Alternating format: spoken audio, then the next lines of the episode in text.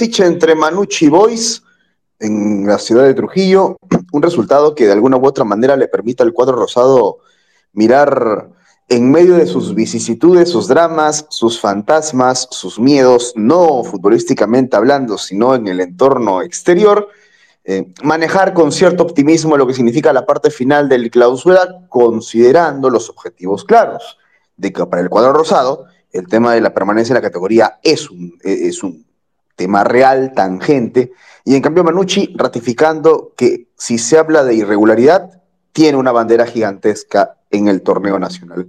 Juan Rodrigo Velarde, para hacernos, para comentar el after party de este empate sin goles entre Manucci Boys. Un resultado que no deja disconforme a ambos a partir de un trámite bastante cortante, ¿no, Juan Rodrigo?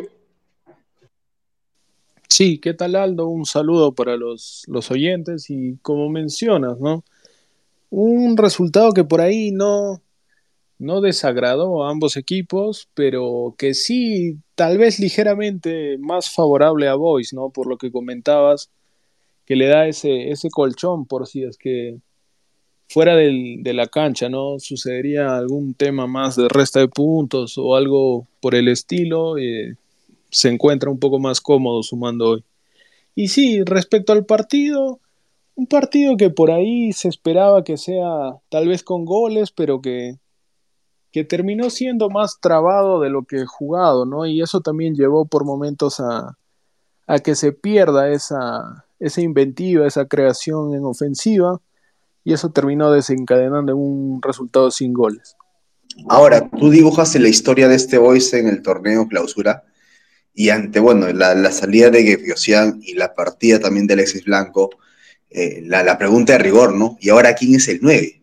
Y en Trujillo el 9 fue Fabricio Roca, que claro, asumió el rol de titular, Alayo le dio la confianza para comenzar las, acciones, pero parece que el interrogante va a seguir extendiéndose un rato más, ¿no? ¿Quién va a ser el 9 de Boys? Porque no, no fue un buen partido de Roca. Sí, eh, en realidad hoy Alayo lo pone, como bien dices, ¿no? Más que por, por estar con con el premio, por así decirlo, ¿no? De hacerlo jugar a Roca por la necesidad que tiene de, hombres en ofensiva.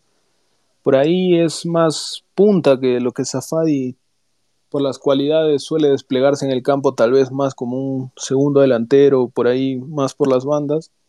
me parece que eso inclina la balanza hacia Roca, pero también, este, bueno, es un proceso, ¿no? Es el primer partido en el que inicia de titular y por ahí que le va a costar un poco entrar en ritmo, ¿no? Para, para aportarle más en ataque al cuadro rosado. Ahora, ¿de qué carece Manucci para no... Bueno, digamos que igual los contextos son distintos, ¿no? El 3 a 0 que, que, somete Universitario hace algunos días... Eh, no, es igual a este partido, ¿no? Sin embargo, e, evidentemente le hace falta, le hace falta algo de.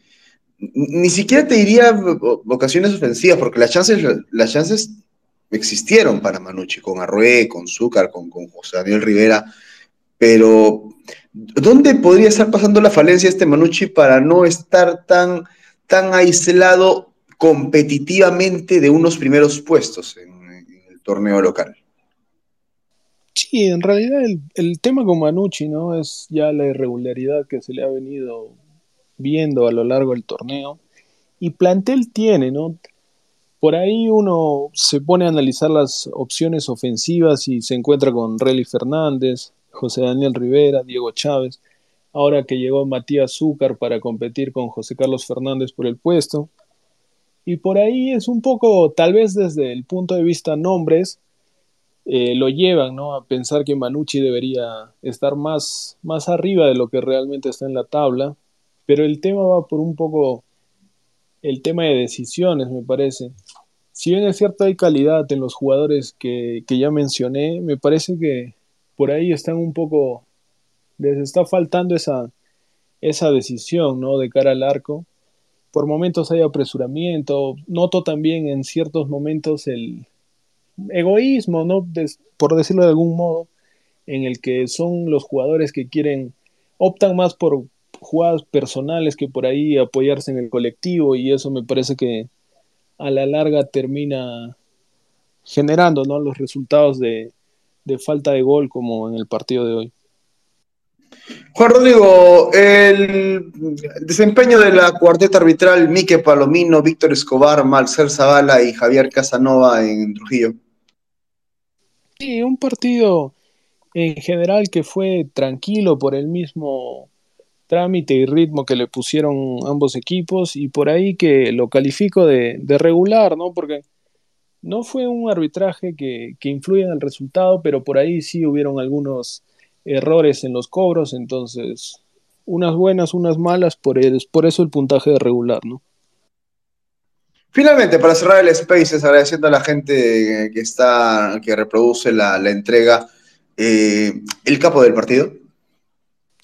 Lo termino considerando a Claudio Torrejón por el hecho de que influyó bastante, ¿no? En el tema de por ahí cortar circuitos en, en Manucci, en opciones ofensivas y al final termina haciendo bien su labor y contribuye ¿no? en, sostener el cero en arco de Patricio Álvarez y, por ahí es, fue el destacado en el partido de hoy.